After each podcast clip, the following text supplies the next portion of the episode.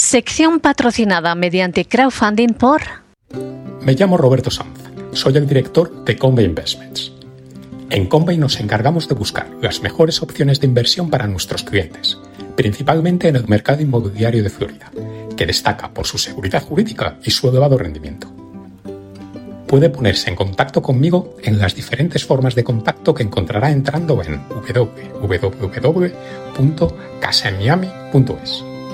Estaré encantado de atenderme.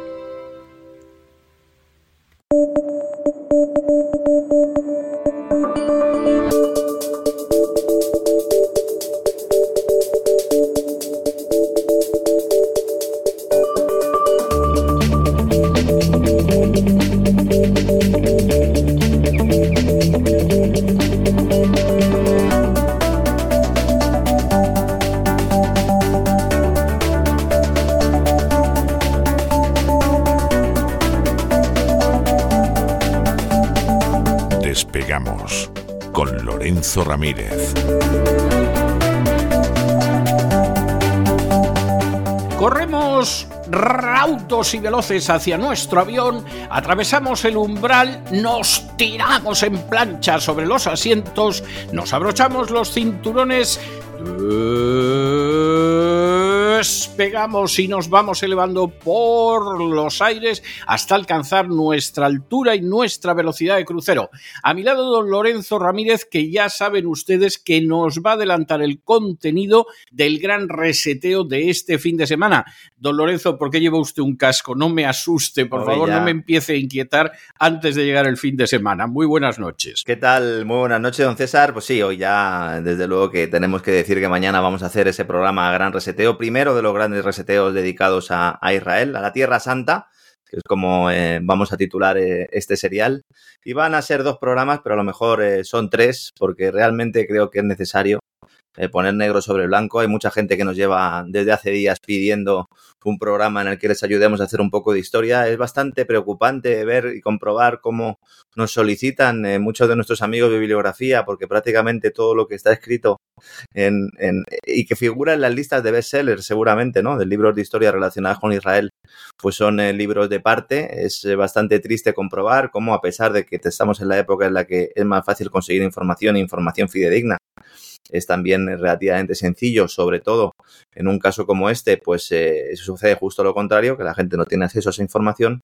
Es verdad que son muchos años, son milenios, ¿verdad?, de historia, y es complicado el, poder resumirlo, pero vamos a intentar hacerlo. En el programa de mañana vamos a hablar de ese origen del conflicto árabe-israelí, vamos a hablar de Palestina, nos vamos a retrotraer mucho, no al Génesis, pero casi, casi. Vamos a hablar de, lo que es realmente Palestina, vamos a hablar del Éxodo, vamos a hablar de esa ocupación romana con el emperador Adriano, también de cómo influyó luego el nacimiento del Islam en, todo ese movimiento que posteriormente se conocería como el sionismo y que realmente nació, al menos en las cabezas de muchos antes de ese siglo XIX, aunque sea Theodor Herzl el que ha pasado a la historia, ¿no? Un poco como su máximo exponente, hablaremos de él, recomendaremos mucha bibliografía, comentaremos eh, qué sucedió luego cuando en, Europa eh, pues comenzaron los nacionalismos y se empezó a, gestar también lo que sería esa primera etapa del principio y del fin de, los, de las colonias, con la, primera, con la Primera Guerra Mundial, la Segunda Guerra Mundial. Analizaremos esa declaración Balfour eh, durante el mandato británico de Palestina. Muchos amigos van a decir, pues al final tenían César Vidal y Lorenzo Ramírez razón cuando dicen que los británicos están metidos en todos los fregados. En este especialmente. Es decir, en este eh, están mucho más metidos en el fregado que los Estados Unidos. Y los Estados Unidos no vamos a hablar mañana de ellos, sino la semana que viene, porque eh, será en la, en la época posterior del, del, del recorrido histórico que vamos a hacer. Pero desde luego que efectivamente los británicos tienen mucha responsabilidad porque traicionaron a, a los árabes con quienes pactaron. Recordemos eh, y hablaremos mañana también de esa figura de Lawrence de Arabia, ¿verdad? A la cual hemos hecho referencia tangencial en alguna ocasión y que es la verdadera prueba de que había una alianza ahí entre británicos y árabes, una alianza que, como digo, eh, pues cuando terminó la guerra mundial mandaron los británicos a la papelera, ¿no? Especialmente luego ya después de la segunda, cuando tenían unos problemas económicos graves y políticos y veían cómo Estados Unidos les estaba comiendo la tostada, ¿no? Hablaremos de cuándo se produjeron los primeros enfrentamientos, los primeros disturbios en toda la zona. Hablaremos de los comandos de la muerte de Wingate. Esto es políticamente muy incorrecto, pero lo vamos a contar porque es historia. Mañana vamos a hacer un programa de historia, fundamentalmente. También comentaremos eh, algo sobre el mandato francés en Líbano, que se habla poco porque en realidad ese territorio estaba, estaba gobernado, era un protectorado mm, de los británicos, la parte que hoy conocemos Palestina, y de los franceses lo que sería la parte de Siria. Palestina era considerada en muchos momentos de la historia como la Siria del Sur, ¿eh? como la Siria del Sur, porque como, como entidad política no ha tenido nunca una entidad política como Estado palestino, ¿no? Que es algo que también hay que decirlo. Hablaremos de ese pacto con los nazis que usted apuntaba en uno de sus editoriales de esta semana, el pacto Javara con los nazis de los sionistas para eh, propiciar ¿no? ese transporte, el acuerdo de traslado, era como se llamaba, de los eh, judíos a Palestina. Hablaremos de la importancia de autores israelíes como Tom Segev, por ejemplo, uno de los que, bueno, pues han desvelado los, los vericuetos de este acuerdo a través de múltiples obras, que es uno de los más críticos, además, con la política de Benjamin Netanyahu, y que es uno de los referentes que no quieren los malos que leamos, básicamente porque, porque es judío, porque es israelí y porque es crítico, ¿no? Con la versión que nos están intentando vender, sobre todo últimamente, ¿no? Comentaremos un poco también la figura de David Ben Gurión, el primer eh, presidente, ¿no? El primer eh, gobernante de Israel, también descrito en la obra de Tom Segev como como el creador de un Estado a toda costa, incluso por encima de las vidas de sus ciudadanos, ¿verdad? Sí. Incluso por encima de las vidas de sus ciudadanos. Mañana es, que, es que esto es algo que la gente no lo sabe y es enormemente importante. Es decir, eh, Ben Gurión llegó a decir que si el coste del Estado era que murieran la mitad de los niños judíos, que él lo asumía. Sí, sí. sí, sí. Mañana vamos a dar algún textual claro, esto de un Estado que protege a los judíos y es bueno y se desvive, hombre, como propaganda está bien, pero históricamente está más que desmentido. Vamos a derribar mucha propaganda, eh, porque es que estamos rodeados y estamos inmersos en toneladas y toneladas de propaganda, y esto va a ayudar a comprender mucho la situación actual. No a justificar ningún asesinato, de ninguno de los bandos, pero sí a comprender la situación actual, porque si no conocemos la historia, no podemos comprender la situación y mucho menos hacer análisis y ni siquiera plantear propuestas, aunque como hemos estado diciendo durante toda esta semana, hay mucha gente que ya la única propuesta que tiene en la cabeza es exterminar al enemigo y para eso primero lo tiene que deshumanizar, calificarlo de animal y por lo tanto, pues ya anchas Castilla.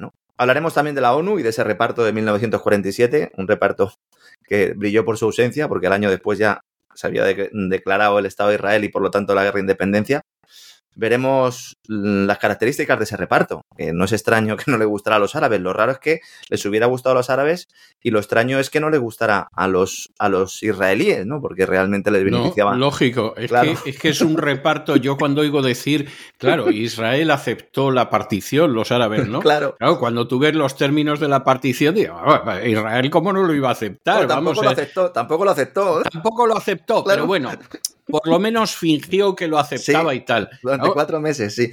Quienes, quienes no lo podían aceptar bajo ningún concepto eran los árabes, porque es que era un, era un latrocinio, pero de lo más descarado. ¿no? Vamos a ver algunos mapas mañana para que la gente también comprenda un poco esto y que pueda ponerse en situación.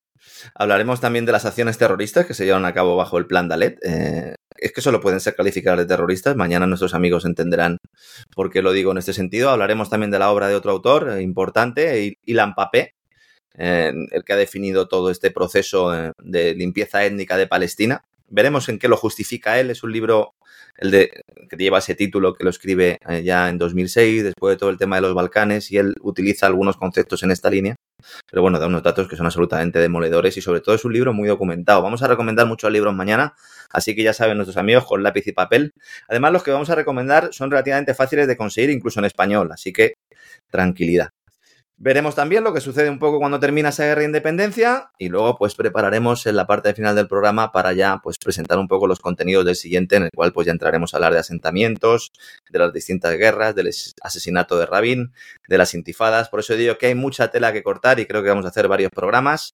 Mañana hablaremos del origen, seguramente la semana siguiente analizaremos todo lo sucedido en la segunda mitad del siglo XX y ya pues en el último programa nos centraremos un poco más en el momento actual la verdad es que el momento actual, eh, eh, yo de verdad cada vez que me levanto por la mañana eh, estoy más abatido, ¿no? en estos momentos ya hay más de, más de 4.100 muertos en, por parte de, del, del, bando palestino, vamos a decirlo así.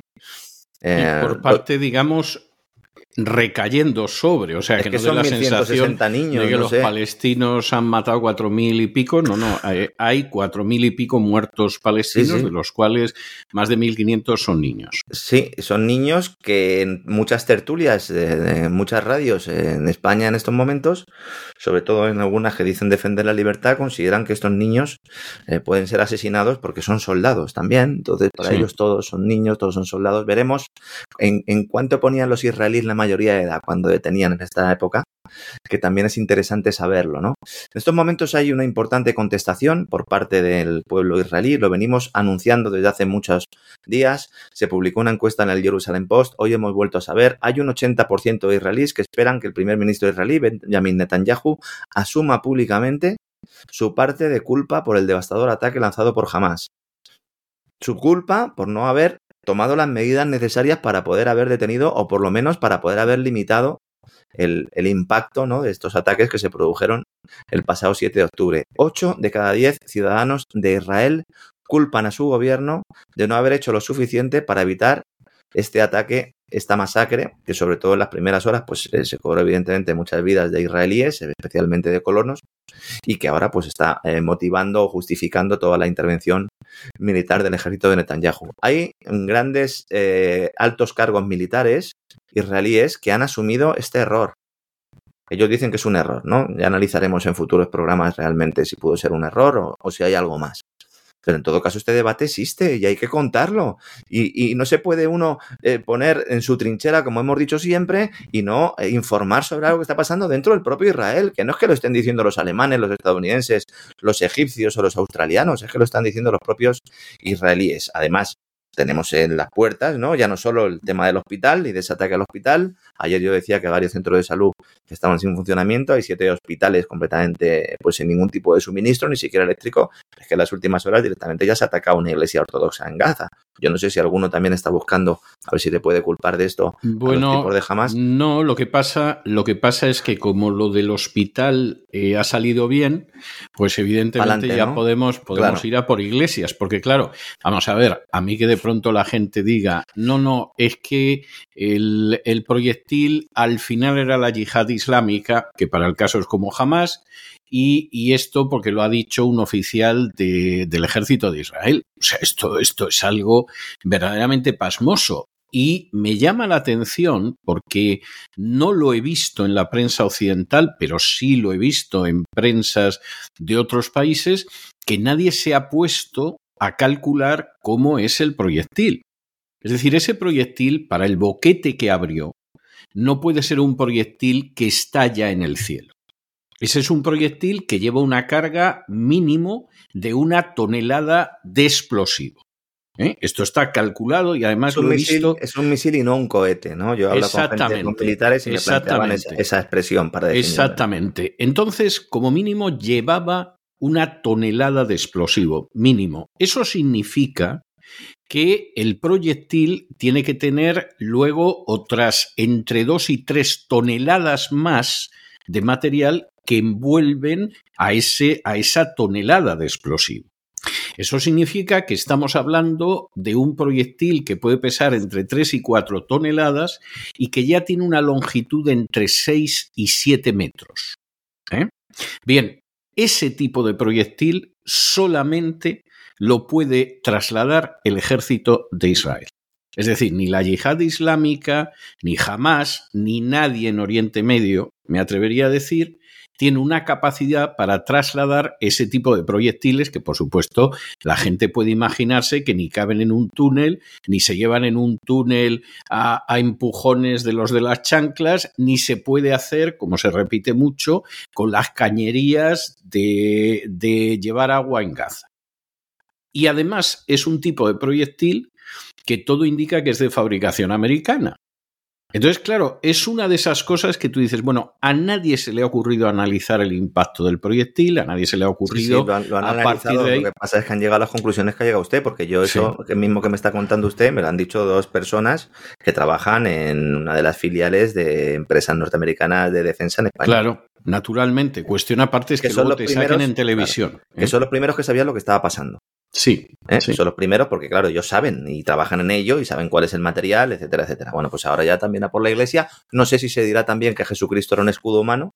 A lo mejor Eh, no dicen seguramente, también que seguramente. Jesucristo era un escudo humano Sí. y que por lo tanto, bueno, pues eh, también hay que acabar con él. ¿no? Bueno, mañana haremos un poquito de historia. Va a ser un programa que espero que sea entretenido, que no sea demasiado duro, porque la dureza yo creo que la hemos tenido ya durante todos estos días. Siempre que hacemos un, un programa de historia, pues yo la verdad es que me siento muy contento, muy satisfecho y sobre todo porque es que, claro, estoy con don César Vidal, que de esto sabe tela, tela, tela. Así que mañana yo creo que lo vamos a pasar bien. Y nada, pues eh, les emplazo a, a que nos sigan y en cesarvidal.tv, como siempre digo, el gran reseteo, contenido para suscriptores. Si les gusta, suscríbanse y si les gusta, bueno, pues pueden acceder a todos los contenidos que tenemos. Camino del Sur, el programa de buceo con Buscando el Cao con Gustavo Vidal, también la mafia feminista con Cristina Seguí, todos los contenidos eh, de la voz eh, con antelación, la nueva sección de libros de Don César Vidal, eh, Camino del Sur, etcétera, etcétera, etcétera. Y entonces, bueno, pues tienen acceso a todos esos contenidos. Si les gusta, pues se quedan y si no, pues nada. Pero yo creo que es una, que es una buena oportunidad para que se suscriban y que, y que nos acompañen en este viaje que, que yo creo que es necesario y que lamentablemente pues no se está haciendo en otros sitios, ¿no? Donde se centran en determinados contenidos porque el dinero manda y cuando no manda el dinero mandan los prejuicios, ¿no? Vamos a intentar mañana hacer un programa que a lo mejor pues en otros eh, en otras condiciones no se podría hacer, pero gracias a nuestros amigos y gracias a que apoyan ese canal, pues tenemos la plataforma para hacerlo. Pues muchísimas gracias, muchísimas gracias, don Lorenzo. Nos encontramos mañana, Dios mediante, en el gran reseteo y, en fin, lo vamos a pasar bien. Eh, adelantemos que esto, como usted muy bien ha dicho, va a durar semanas, porque abordar el Ujú. conflicto de Oriente Medio Eso es. Hombre, en una hora se puede hacer, pero, Sí. pero para poder tratar esto con una mínima, con una mínima panorámica rigurosa, pues exige más de un programa. Un abrazo muy fuerte y hasta mañana, Dios mediante. Hasta mañana, César.